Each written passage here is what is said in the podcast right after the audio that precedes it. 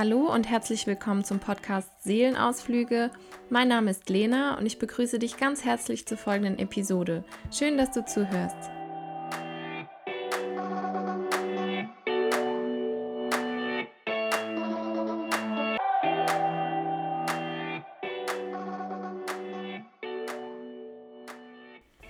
Ja, nochmal herzlich willkommen. Schön, dass du wieder dabei bist.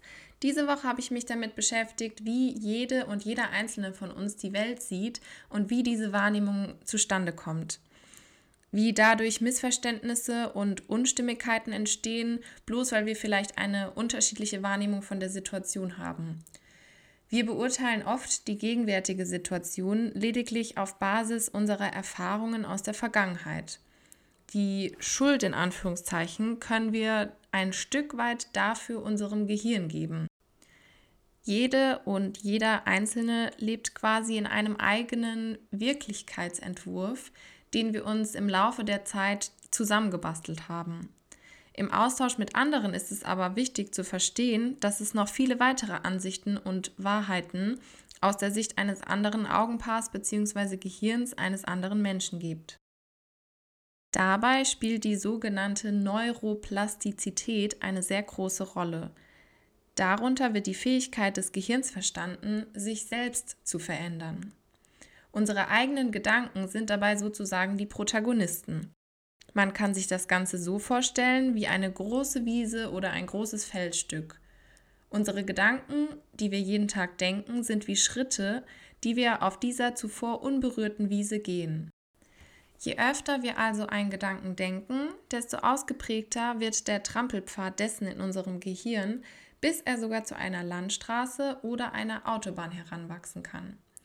Alte Gedankenmuster schlängeln sich also wie die A8 oder die A5 durch unsere Gehirnwindungen, wo es hingegen neue Gedanken, die gerade erst ein paar Mal gedacht wurden, noch sehr schwer haben, sich in dem wirren Geflecht zu behaupten. Daher fällt es uns auch oft sehr schwer, neue Gewohnheiten zu etablieren, neue Denkmuster oder Ansichten zu verfestigen. Doch genau aus diesem Grund ist zum Beispiel die Meditation oder andere kontemplative, also besinnliche und konzentrierte Übungen so hilfreich. Der amerikanische Hirnforscher Richard Davidson untersuchte zusammen mit dem bekannten französischen Mönch und gleichzeitig seinem Probanden Mathieu Ricard wie sich Meditation positiv auf die Ausbildung neuer Pfade im Gehirn auswirkt. Sie fanden heraus, dass bei Menschen, die regelmäßig meditieren, einige Bereiche im Gehirn stärker ausgeprägt waren als gewöhnlich.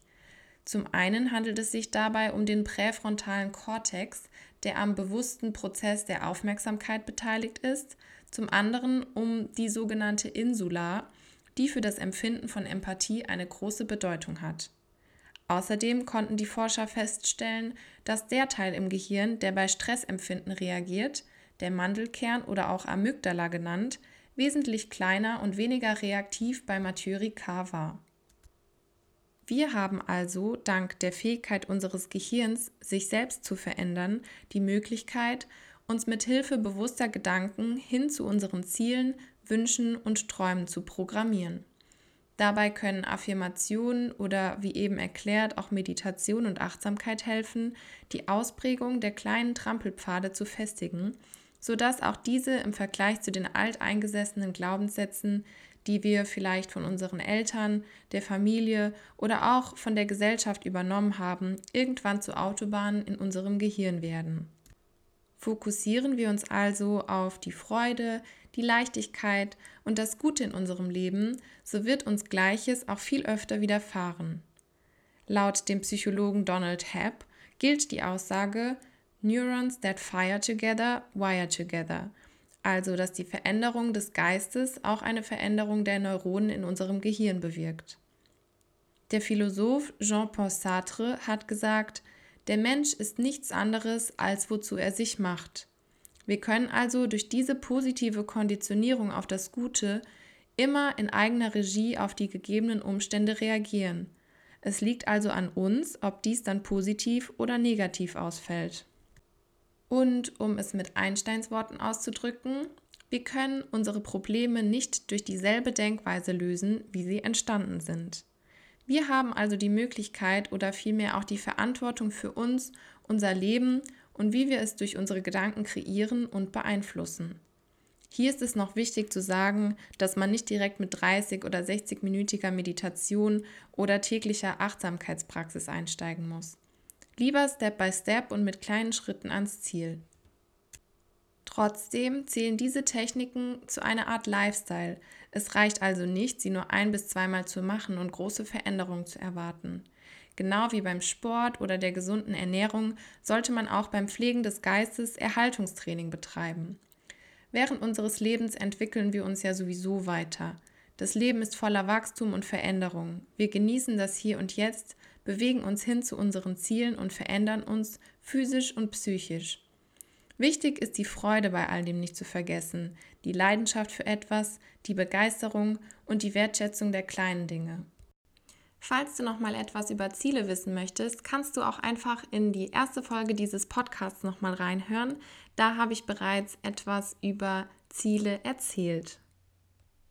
Wir sind auch schon wieder am Ende dieser Episode angelangt. Falls ihr Ideen, Anregungen, Kritik, Tipps oder Wünsche für diesen Podcast habt, schreibt mir gerne auf meinem Instagram-Profil Lena Rina oder eine E-Mail auf meinem Blog. Ich würde mich super freuen, von euch zu hören und dann noch einen schönen Tag und bis zur nächsten Folge nächste Woche am Mittwoch. Macht's gut!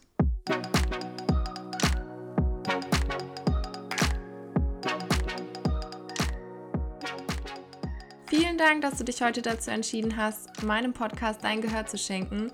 Ich würde mich sehr über ein Abonnement auf Spotify freuen oder über eine positive Bewertung auf Apple Podcasts, wo auch immer du Seelenausflüge hörst. Und dann bis zum nächsten Mal. Thank you.